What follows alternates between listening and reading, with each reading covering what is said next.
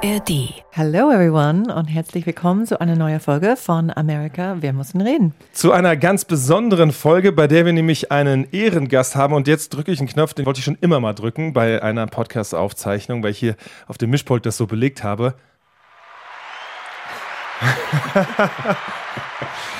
Applaus, Applaus. Wir haben einen Gast heute in der heutigen Sendung, einen, dessen Stimme viele von Ihnen, von euch sicherlich schon mal gehört haben, aus dem AD Hauptstadtstudio in Berlin, Kai Küstner von NDR Info. Hallo und herzlich willkommen, Kai. Vielen Dank, es ist mir eine große Ehre. So genau, vielen ja auch zu werden und auch von Podcast zu Podcast helfen zu können. So ist es, genau, denn es ist sozusagen ja ein Cross-Podcast, wenn man so will, denn ähm, Kai macht in letzter Zeit vor allem auch den sehr erfolgreichen Podcast Streitkräfte und Strategien.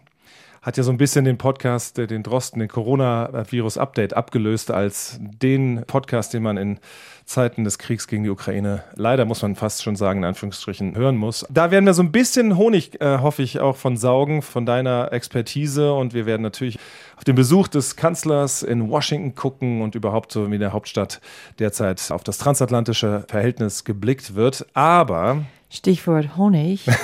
genau.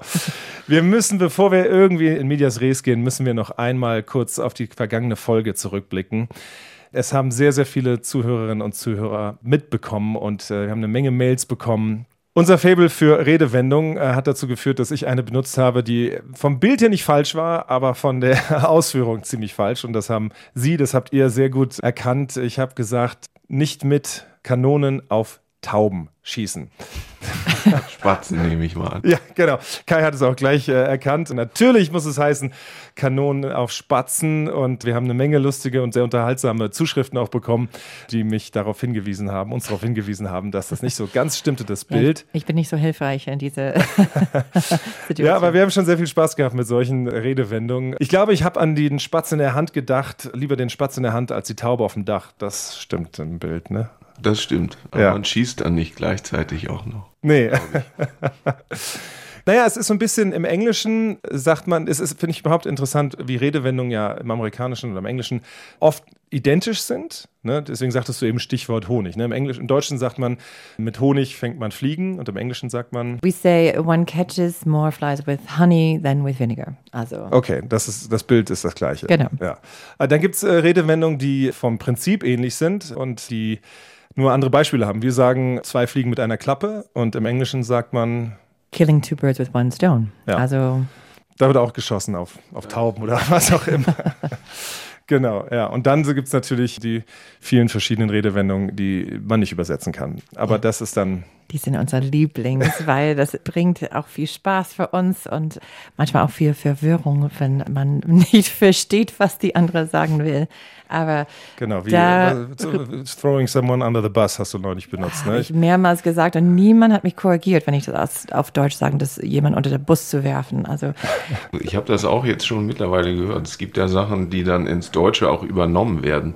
Also jemanden unter den Bus werfen, habe ich schon Kollegen auch sagen Ach, echt? hören, ja, im Zusammenhang mit Afghanistan zum Beispiel. Ach, haben jetzt die, ja. haben jetzt die internationalen oder die internationale Gemeinschaft hat Afghanistan unter den Bus geworfen, da habe ich das Ach, wieder echt? abgezogen. Vielleicht ja, wegen unserem Podcast.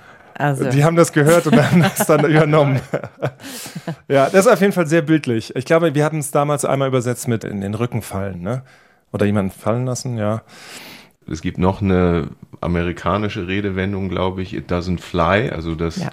Ja. Äh, das funktioniert das, nicht. Genau, geht nicht. So. Und genau. das fliegt nicht, wird im Deutschen jetzt auch sehr, sehr häufig. Habe ich schon sehr, fliegt sehr oft, nicht? Das fliegt nicht, habe ich schon sehr, sehr oft gehört in letzter Zeit. Es fliegt nicht. Könnt ihr ja mal eure Hörerinnen und Hörer fragen. Ja. Na gut. Das würde ich sofort verstehen, aber. Ja. Naja, auf jeden Fall ganz, ganz herzlichen Dank. Das zeigte, hat uns auch mal wieder bewiesen und gezeigt, wie viele aufmerksame Zuhörerinnen und Zuhörer wir haben. Vielen Dank dafür, für die Korrektur und hiermit haben wir es richtig gezogen und korrigiert. Äh, man schießt mit Kanonen auf Spatzen und nicht auf Tauben. Wobei, hm, hm, ich glaube, es gibt auch viele, die gerne auf Tauben schießen würden, gerade in Innenstädten, wenn die da irgendwie alles voll machen. Egal, anderes Bild. Wir haben Kai Küstner hier zu Gast in der heutigen Folge und das ist sehr, sehr passend, denn wir wollen auf den Besuch des Bundeskanzlers Olaf Scholz vergangene Woche im Weißen Haus beleuchten. Und das war ja ein wirklicher Blitzbesuch. Das ist eher ungewöhnlich, oder Kai, dass ein Kanzler quasi relativ kurzfristig und dann eigentlich auch ziemlich alleine einmal kurz über den Teich fliegt. Ja, das Ungewöhnliche daran fand ich, dass er komplett ohne journalistische Begleitung geflogen ist und auch mit der Ankündigung, es wird auch keine Pressekonferenz geben. Natürlich wurden dann im Nachhinein schon Worte auch öffentlich gewechselt, aber normalerweise fliegt der Kanzler mit einem Tross von Berliner Journalistinnen und Journalisten, weil er will ja auch Berichterstattung haben und er will ja auch Sachen klargestellt haben. Und Minister machen das auch. Außenministerin Baerbock oder jetzt der neue Verteidigungsminister Pistorius. Ja, äh, klar. Wenn er denn dann mit Reisen anfängt, die nehmen dann natürlich Journalisten mit. Ähm, und das ist in diesem Fall nicht passiert. Und das haben mir auch, also nicht nur Kolleginnen und Kollegen gesagt, dass es ungewöhnlich sei, sondern auch Leute, die wirklich die Berliner Szene seit Jahren kennen fanden das schon. Warum wird er, würde er sowas nicht äh, machen? Warum, also soll es eine Geheimreise sein? Oder? Nö, die war ja schon auch öffentlich. Ja, also, also, ja ich meine, aber das, das aber Nee, nicht undercover, aber insofern, was die, das, was es umgeht. Olaf Scholz hat das ja als Arbeitsbesuch dann bezeichnet. Ich glaube, es war der Versuch, zu sagen, ähm, ich brauche jetzt mal irgendwie eine Stunde oder ein bisschen mehr mit dem US-Präsidenten ganz in Ruhe, wo jetzt auch hinterher keiner die Erwartung hat, dass wir vor die Presse gehen und alles breit treten, was wir so hinter verschlossenen Türen besprochen haben. Also es wurden ja wurde ja schon spekuliert, dass natürlich über die Unterstützung der Ukraine geredet würde mhm, und auch über das Verhältnis zu China natürlich, wo die USA ja ein bisschen härter unterwegs sind als Deutschland und so. Ich kenne das auch noch aus Brüssel irgendwie. Da gibt es ja auch die sogenannten informellen Ministertreffen, wo dann nichts entschieden wird, wo auch gar nicht die Erwartung sein soll, es soll jetzt irgendwelche wegweisenden Entscheidungen geben. Und in diesem Fall sollte, glaube ich, auch nicht die Erwartung geweckt werden, es kommt jetzt die nächste Tranche der Waffenlieferung oder so. Es weckt ja dann auch immer Erwartungen, so ein Besuch, dass dann irgendwas konkret entschieden mhm. wurde. Das, glaube ich, wollte er vermeiden.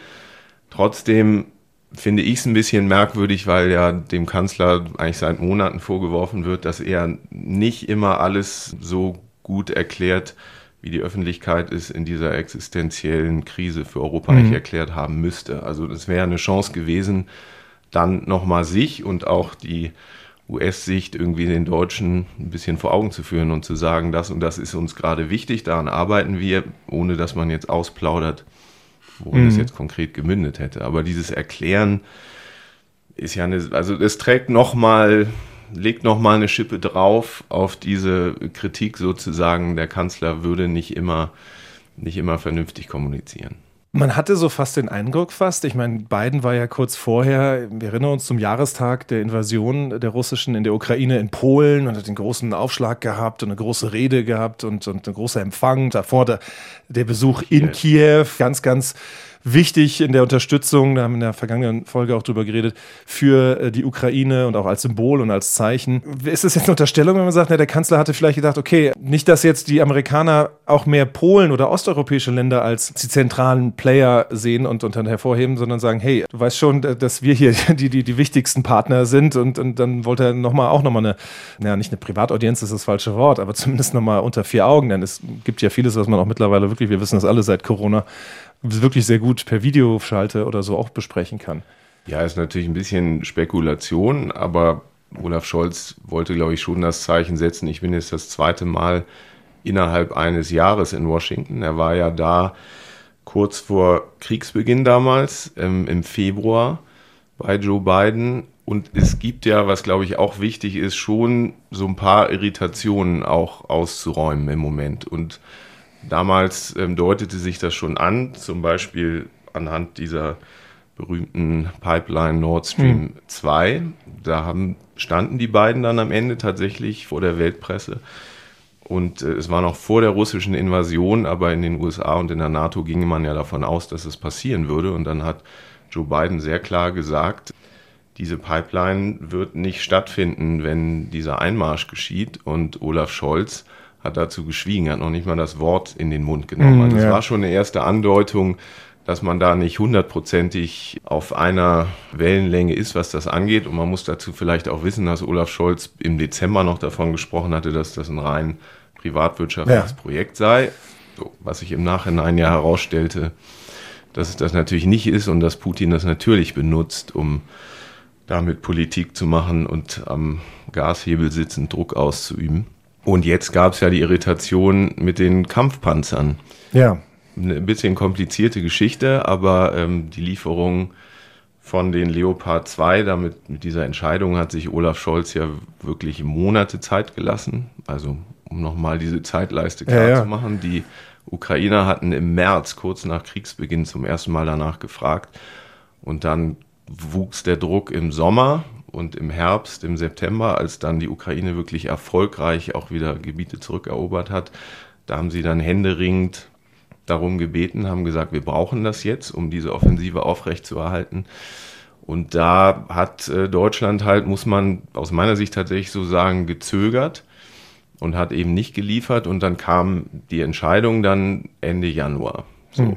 Aber es gab dann eben die Medienberichte, dass Deutschland das wirklich nur getan hat, weil die USA zugesagt haben, ja, auch wir werden Kampfpanzer liefern, nämlich diese berühmten Abrams, was ja Joe Biden eigentlich gar nicht wollte. Also war weil er, weil er gesagt hat, die bringen da erstmal gar nichts. Die Leopard 2 sind schneller da, die sind viel komplizierter auch. Und bis da der erste Abrams über ukrainischen Boden rollt, vergehen Monate oder so. Ja, vor allen Dingen laufen sie nicht auf Diesel, also ja. Sprit, was in der Ukraine leicht zu bekommen ist, sondern mit diesem Flug äh, so eine Art Kerosin. Also es geht schon, ja. ist aber viel komplizierter und klar ist, dass Joe Biden das eigentlich nicht wollte. Und dann kam schon bevor die Leopard-Entscheidung tatsächlich gefällt wurde, gab es Medienberichte, dass Deutschland oder Olaf Scholz diese Verbindung, diese Verknüpfung herstellen wollte. Er wollte die USA unbedingt im Boot haben und hat den USA quasi gesagt, wir liefern diese Leopard nur, wenn ihr eure Abrams auch schickt. So, das waren erstmal Medienberichte und äh, es wurde dann auch dementiert, unter anderem vom neuen Bundesverteidigungsminister Boris Pistorius, der gesagt hat, dieses Jungtim gibt es nicht. Und dann kam tatsächlich die Entscheidung, ja, es wird jetzt geliefert. Und dann kam ja vor kurzem, das wisst ihr besser als ich, äh, Jake Sullivan, also der Sicherheitsberater von Joe Biden, der dann on the record und im Fernsehinterview erzählt hat, ja, diese Verknüpfung gibt's. Das haben die Deutschen gemacht. Die Deutschen haben gesagt, wir liefern nur, wenn ihr Amerikaner auch liefert, die Abrams. Und Jiff, das ist in den USA auch so wahrgenommen worden. Richtig? Ja, der Bericht, wie Kai gesagt hat, ist rausgekommen schon im spät äh, Januar, als äh, nach der Besuch von Lloyd Austin am Rammstein und im Kanzleramt in Berlin. Und dann gab dieser Geruch schon. Das war mindestens in den amerikanischen Medien schon, haben die das schon gesagt. Also insofern, das war dann nicht Neues, als Jake Sullivan das nochmal erzählt hat. Aber hier in Berlin äh, war das dann anders. Es war für die Deutschen insofern was Neues, als das ja von deutscher Seite dementiert worden war. Und es ist auch hinterher, als Jake Sullivan das gesagt hatte, ist es nochmal dementiert worden. Also der Regierungssprecher hat in der Bundespressekonferenz, wo wir Journalisten ja sitzen, dreimal die Woche und die Regierungssprecher befragen können, hat gesagt, diese Verknüpfung habe es so nicht gegeben. So, jetzt können wir das hier, glaube ich, nicht auflösen, aber es nee. war natürlich wirklich nicht die optimale Ouvertüre für diesen Besuch, wenn da Aussage gegen Aussage steht. Aber warum, also wird sowas passieren, dass die so ein bisschen he said, she said, ne? also zwei verschiedene Geschichten, was, was der Grund dafür, was, will jemand irgendwas verstecken ein bisschen oder?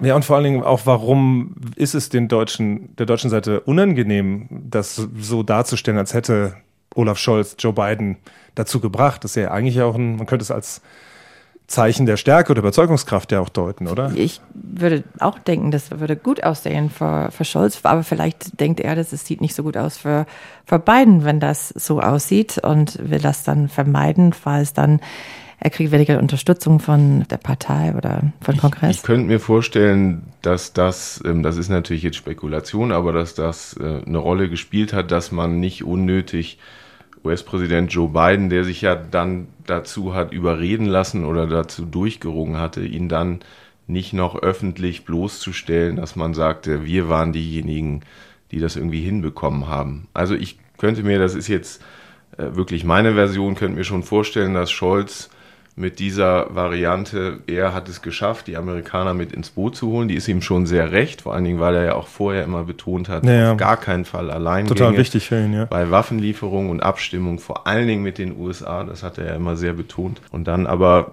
wollte er, glaube ich, Biden jetzt auch nicht so bloßstellen. Und eine zweite Geschichte ist natürlich auch noch, dass natürlich noch mal deutlicher wird, wie wenig Deutschland irgendwie eine Führungsrolle in Europa übernimmt, wenn sie immer wieder darauf pochen müssen oder immer wieder erstmal fragen, jenseits des Atlantiks seid ihr denn auch mit dabei? Also weil das ähm, führt uns ja nochmal vor Augen, dass Deutschland da immer noch Probleme mit hat, äh, diese ja, beanspruchte Führungsrolle. Sie reden ja davon, Genau, das ist der, die, die Diskrepanz. Ne? Also einerseits wird es Ja, ständig wiederholt und nicht- angesprochen, aber Genau. es ist, ähm, da hat mir wieder eine Redewendung, ne? Put your money where your mouth is, würde- würden die Amerikaner sagen. Ne? Also, oder wie die hier in Norddeutschland sagen, Butter bei die Fische.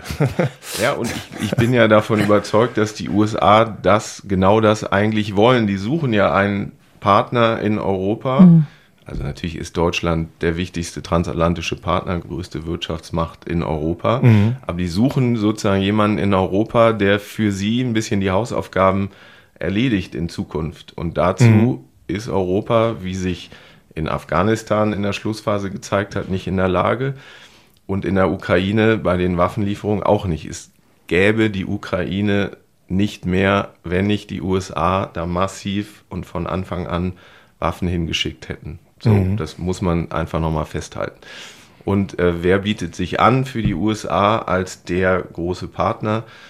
Frankreich ist jetzt mit der NATO historisch gesehen nie so ganz happy gewesen. Immerhin die einzig verbleibende Atommacht in der EU, also Ja. wäre natürlich eine Rolle, aber Deutschland Klar. ist äh, Großbritannien hat sich selber so ein Ja. bisschen durch den Brexit auch aus dem Spiel genommen. Polen ist ein ganz wichtiger Partner natürlich in Osteuropa, hat aber bislang nicht die wirtschaftliche Größe auch Deutschlands. und hat also rechtsstaatliche Probleme mit der EU.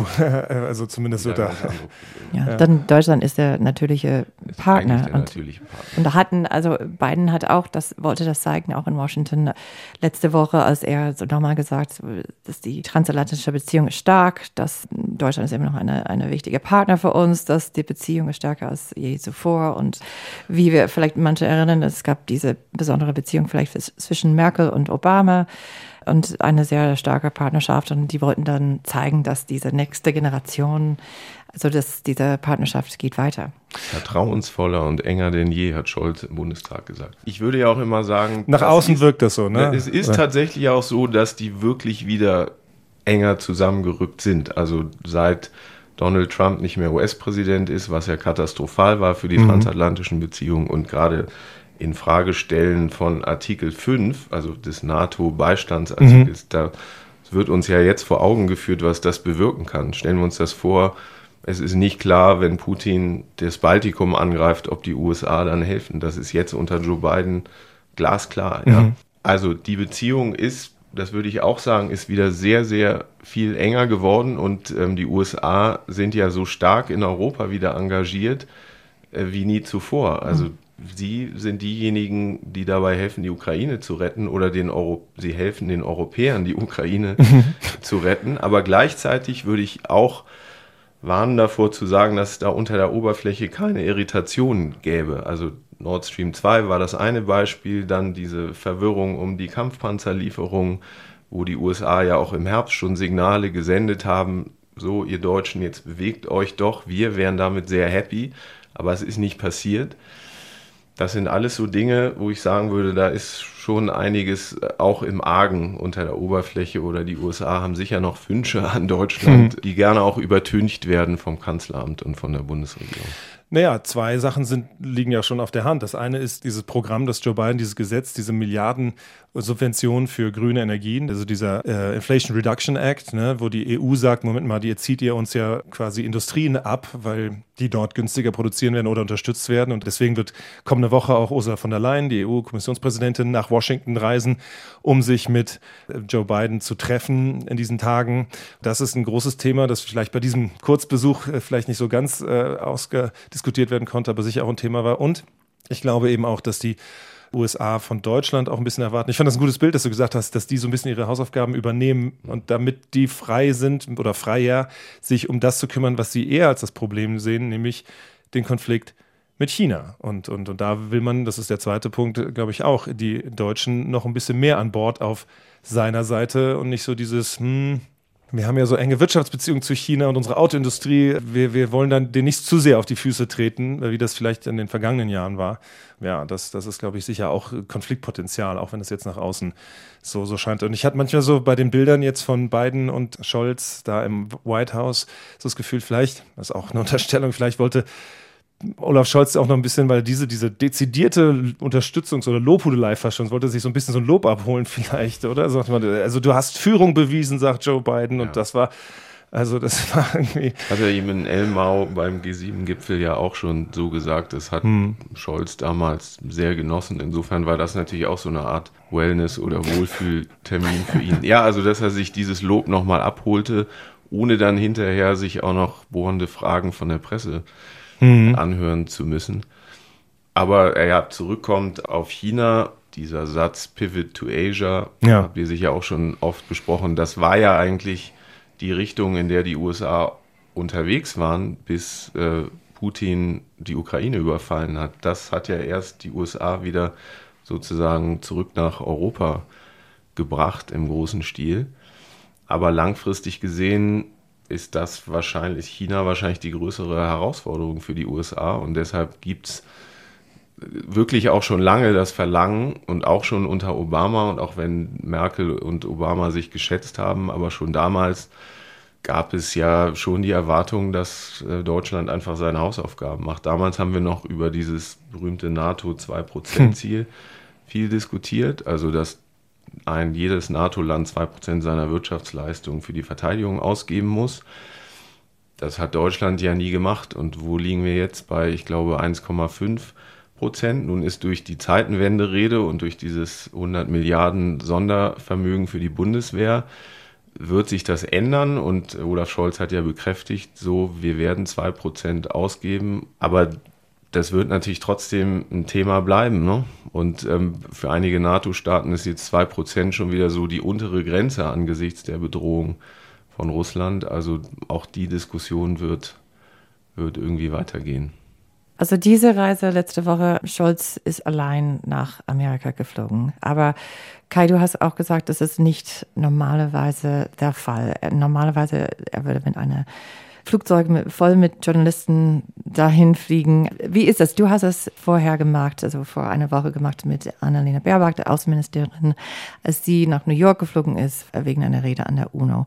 Also wie geht das dann? Vielleicht kannst du uns ein bisschen erzählen. Naja, man steigt in Berlin in einen Flieger, der von der Bundesregierung gestellt ist. Das ist eine zivile Maschine, war ein Airbus A321 also eine eher kleine Maschine, was äh, bei dieser Reise auch wirklich eine Rolle gespielt hat, weil wir halt Berlin, New York fliegen mussten, aber der Tank dieser Maschine ist nicht groß genug, um das in einem Achso, ihr musstet zwischenlanden, ne? Das heißt, wir mussten zwischenlanden. Auf dem Hinweg war es Island, auf dem Rückweg war es in Goose Bay in Kanada, da herrschten minus 25 Grad. Oh. Aber das war jetzt nicht weiter schlimm, da mussten wir einmal irgendwie übers Rollfeld laufen. Aber es ist schon so, dass dann dieser Journalistentross sich versucht natürlich an die Fersen von, in dem Fall Annalena Baerbock, der Außenministerin, zu heften. Aber so richtig Zeit, da hinterherzukommen, hatten wir eigentlich gar nicht, weil aus irgendeinem Grunde sich die Redezeiten bei der UN-Vollversammlung aus Anlass äh, dessen, dass vor einem Jahr Putin die Ukraine überfallen hatte, fand diese Versammlung damals statt und es wurde über eine Resolution abgestimmt, die diesen Angriff nochmal verurteilen sollte. Und dann war natürlich die Frage, die über allem schwebte, schaffen es die Ukrainer zusammen mit den Deutschen und den Verbündeten wieder genauso viele Staaten zusammenzubekommen und auf ihre Seite zu ziehen, die diesen Angriff verurteilen. Das war im Vorfeld überhaupt nicht klar. Und da war die Rede der Außenministerin relativ wichtig. Und äh, wir sind halt gelandet und ähm, haben uns dann erstmal eine Zeit lang in Stau gestellt und dann wurde auf dem Weg quasi immer schon durchgerechnet, okay, wie lange reden jetzt die, die gerade vor der Vollversammlung sprechen, eigentlich noch? Und wenn die kürzer werden, schaffen wir das dann überhaupt noch? Weil ich mir habe erklären lassen, Annalena Baerbock war dann als letzte auf dieser Liste gelandet, was auch völlig im Sinne der Ukraine war, weil mhm. dann klar war, okay, deutsche Stimme ist eher auf unserer Seite, dann kann sie nochmal vielleicht ihr verbales setzen, Gewicht ja. in die Waagschale werfen. Ähm, vorher waren auch noch China und andere dran. Und dann fielen aber einige Reden offenbar kürzer aus, sodass das wirklich knapp wurde. Und diese Rednerliste ist dann irgendwann geschlossen und dann kann man nicht sagen, so nach der Mittagspause, ich bin jetzt doch da, ich möchte jetzt nochmal sprechen. Und ja. ähm, das wurde wirklich, wirklich knapp. Also die ist da im in der letzten Minute ins Gebäude rein und wir mussten parallel als Journalisten durch die Sicherheitskontrolle natürlich und einige haben irgendwie nur noch ein paar Sekunden, also die letzten Sekunden ihrer Rede überhaupt mitbekommen. Dann kam sie dann raus und hat nochmal mit uns geredet, ein Statement gemacht und dann am Abend auch nochmal irgendwie bei abgeschalteten Mikrofonen. Für sowas sind solche Reisen dann natürlich sehr hilfreich, weil man. Für so Hintergrundgespräche dann auch, ne? Die berühmten unter drei. Unter drei Gespräche, wo dann nichts draus zitiert werden darf, aber was einem natürlich hilft, ähm, gewisse Entscheidungen oder unter drei heißt so. off the record, oder? Off genau, ja. Die Übersetzung für im Englischen ist off the record, genau, ja. ja. Sachen einzuordnen. Und am nächsten Tag gab es dann tatsächlich noch eine Sicherheitsratssitzung, die hochinteressant war, weil China da ja parallel angekündigt hatte, einen Plan einzubringen. Das Wort Friedensplan trägt es wohl nicht so ganz. Ähm, Russland hat sofort gesagt, dass sie den sehr vernünftig finden die anderen, also sowohl der US-Außenminister Blinken als auch Baerbock, haben keinen Hehl draus gemacht, dass sie da sehr mhm. skeptisch sind. Und ich habe auch seitdem ehrlich gesagt nicht mehr viel darüber gehört, dass da irgendjemand drauf eingegangen ist wäre. Es scheint tatsächlich so zu sein, dass China da relativ fest an der Seite Russlands nach. Ja, und beide haben nochmal eben betont, die Warnung auch, die ja auch mehrfach jetzt in den letzten Tagen und Wochen wiederholt wurde, in München schon bei der Sicherheitskonferenz, aber auch danach, Richtung China, dass das erhebliche Konsequenzen haben würde, wenn das klar in Richtung Waffenlieferung Chinas an Russland geht und dann eine äh, weitere Eskalationsstufe. Aber weil wir es gerade zwischen dem Verhältnis Biden und Scholz hatten, äh, das Verhältnis Baerbock-Blinken, äh, bis auf auch, dass sie den gleichen Anfangsbuchstaben im Nachnamen haben, aber ich habe sie auch beim G7-Außenministertreffen letztes Jahr in Münster zusammen gesehen und äh, getroffen und da ist das transatlantische Verhältnis eigentlich ein, ein ganz gutes. Ne? Die beiden haben jetzt keinen offiziellen Termin zusammen gehabt in New York. Es war ja auch nicht so, dass sie da hingereist ist, um Blinken nee. zu treffen. Es war ja. jetzt kein bilateraler Besuch, wie man so schön sagt. Aber man merkte schon, dass dann in dieser Sicherheitsratssitzung hat erst Anthony Blinken zum Beispiel gesprochen, dann ging er irgendwann raus und äh, Annalena Baerbock, die als Gast ähm, im Sicherheitsrat sprechen durfte, ging dann auch irgendwann mal raus, als Blinken auch gerade draußen war. Also ich mhm. Mhm. Bin mir ziemlich sicher, dass die sich da hinter den Kulissen auch nochmal abgestimmt haben, wer, wer sagt was und worauf legen wir jetzt unseren Schwerpunkt oder wie schätzen wir jetzt ja. diese China-Initiative ein und so. Also da wird hinter den Kulissen ist da, glaube ich, die Abstimmung schon sehr eng. Die Abstimmung dann zu dieser Resolution bei den Vereinten Nationen ging ja dann so aus im Sinne der deutschen und der amerikanischen Außenpolitik, wobei die Russen dann nach wie vor sagen, wir sind überhaupt nicht isoliert. China hat sich enthalten, Indien hat sich enthalten und da hast du schon einen Großteil der menschlichen Bevölkerung, ja. wenn man das so sieht. Aber klar, jeder legt das natürlich so ein bisschen so aus, wie er möchte. Und dann seid ihr da im Schweinsgalopp durch Manhattan äh, gedonnert, äh, in so einem Corso. Gibt es da dann Polizei, die einen dann eskortiert? Ja, die, die wurden eskortiert. Also da gibt es schon Wagen, die einem eigentlich so ein bisschen den Weg freimachen sollen, aber New York-Stau wisst ihr besser, glaube ich, als ich es ja, Du hast da lange gelebt in New York, Jeff. Ne? Dann nicht, da ist dann kein Durchkommen trotzdem. Gibt es auch in anderen Ländern, das ist nicht nur da so, aber nee, das war schwierig. Aber trotzdem ist es ja dann irgendwie im Nachhinein, also sowohl was die dann doch noch gehaltene Rede angeht, als auch die Abstimmung, ist das ja wirklich alles sehr glimpflich verlaufen. Also China hat ja auch schon mal gegen eine Resolution mhm. gestimmt. In diesem Fall haben sie sich enthalten. Äh, und es sind tatsächlich die, wieder die 141 Stimmen zusammengekommen. Brasilien hat dafür gestimmt, was ja auch immer mhm. dann dafür sorgt, dass sich da noch Länder hinter denen versammeln. Also das ist deshalb auch, glaube ich, nicht zu unterschätzen, weil natürlich, wenn man irgendwann mal auf dem Weg äh, in ferner Zukunft ähm, sein will in Richtung Friedensverhandlungen oder Waffenstillstandsverhandlungen, dann ist das eine natürlich die Waffenlieferung an die Ukraine, weil Putin merken muss, auf dem Schlachtfeld kommt er nicht mehr weiter. Ich glaube, dass das die einzige Chance ist. Und die zweite Chance besteht darin, dass in gewisser Weise diese Isolation natürlich so erhalten bleibt. Also wenn jetzt das Signal an Moskau gewesen wäre, es bröckelt diese Zustimmung zum Kurs der EU und der USA, dann kommt halt bei Putin das Signal an, er muss eigentlich nur weitermachen auf diesem Weg. Und ähm, dann werden immer mehr abspringen und ähm, es werden immer mehr Staaten darauf dringen, die sagen, diese Waffenlieferungen verschärfen diesen Konflikt nur. Haben wir in New York auch teilweise so gehört. Das hätte ihn natürlich bestärkt, dass er mit dem längeren Atem da Erfolg haben muss. Aber das ist jetzt nicht so gekommen. Gab ein paar Ausreißer natürlich irgendwie in Mali. Ja, hm. dass ich meine, da sind 1100 Soldaten der Bundeswehr, die versuchen, dieses Land zu schützen und die Regierung zu unterstützen, hat aber hat dagegen gestimmt und auf Seiten Russlands. Aber das ist nochmal so ein Seiten. Ja, weil da auch eine Menge Wagner-Söldner der Russen auch unterwegs, sind. Lavrov, äh, der russische Außenminister, war kurz vorher nochmal in Mali gewesen. Aber ich würde langfristig wird das eine riesen Herausforderung bleiben. Ne? Mhm. Bevor so eine Resolution. Baerbock ist dann nur kurz da. Also trifft sie dann mit anderen Ländern zu versuchen, die zu überreden, zu stimmen für diese, äh, für das? Oder ja, absolut. Also sie hat kurz vorher fand ja die Münchner Sicherheitskonferenz statt, wo sie wirklich im, naja, würde fast schon sagen, Minutentakt Gespräche hatte. Also da trifft man sich dann in diesem bayerischen Hof, in diesem Riesenhotel, werden dann Zimmer angemietet, wo man unter vier Augen oder auch mit Delegationen dann irgendwie reden kann. Und da hatte sie eine Menge Termine mit vielen Staaten des sogenannten globalen Südens, also aus Afrika, Asien, Südamerika, Lateinamerika, die ja wichtig sind ähm, und die hat sie versucht davon zu überzeugen. Dann gibt es ja natürlich auch Botschaften in diesen Ländern oder bei den Vereinten Nationen in New York weiß man ja auch in etwa, wer tendiert so in welche Richtung und wenn dann ein Staat so ein bisschen wankelmütig wird oder man sich nicht so ganz sicher ist, dann schreibt man dann halt nochmal eine SMS als Außenministerin oder ruft nochmal an. Also das ist viel Arbeit im Vorfeld. Das macht sie nicht alles persönlich, aber wenn es wichtig ist, kommt sie dann auch und äh, versucht nochmal Überzeugungsarbeit zu leisten. Und danach ging es äh, nach der erfolgreichen Resolution, wenn man so will, über minus 25 Grad über Kanada zurück, weil es nur ein kleiner Flieger war. und dann landet man in Berlin und wird dann rausgespuckt beim BER und, äh, und dann sagt man, wow, das war jetzt mal echt ein schneller Trip. Nicht viel geschlafen.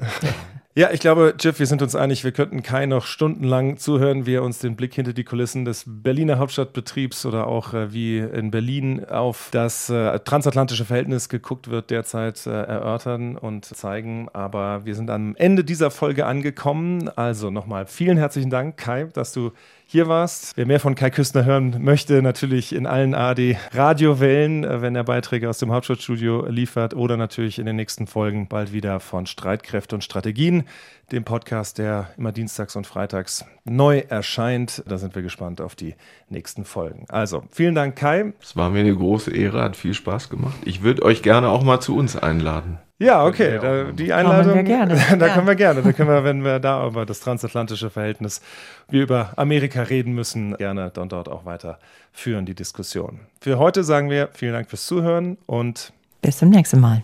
Tschüss. Das ist der am schnellsten wachsende Kriminalitätsbereich, der in den letzten Jahren so schnell gewachsen ist, dass er nahezu auf gleicher Höhe mit dem Drogenhandel sich befindet. Organisiertes Verbrechen Gestohlener Wald. Das hier ist ein Kahlschlag. Schaut euch den Umfang der Baumstümpfe an, wie groß und alt die Bäume waren. Europas letzte Urwälder verschwinden, geraubt von der Holzmafia. Ein Millionengeschäft, dem nicht nur das Klima zum Opfer fällt. Sie haben mir die scharfe Axt an den Hals gedrückt und gesagt, wir zählen bis drei. Wenn du dich bis dahin nicht nackt ausziehst, dann... Organisiertes Verbrechen. Gestohlener Wald. Alle Folgen in der ARD Audiothek.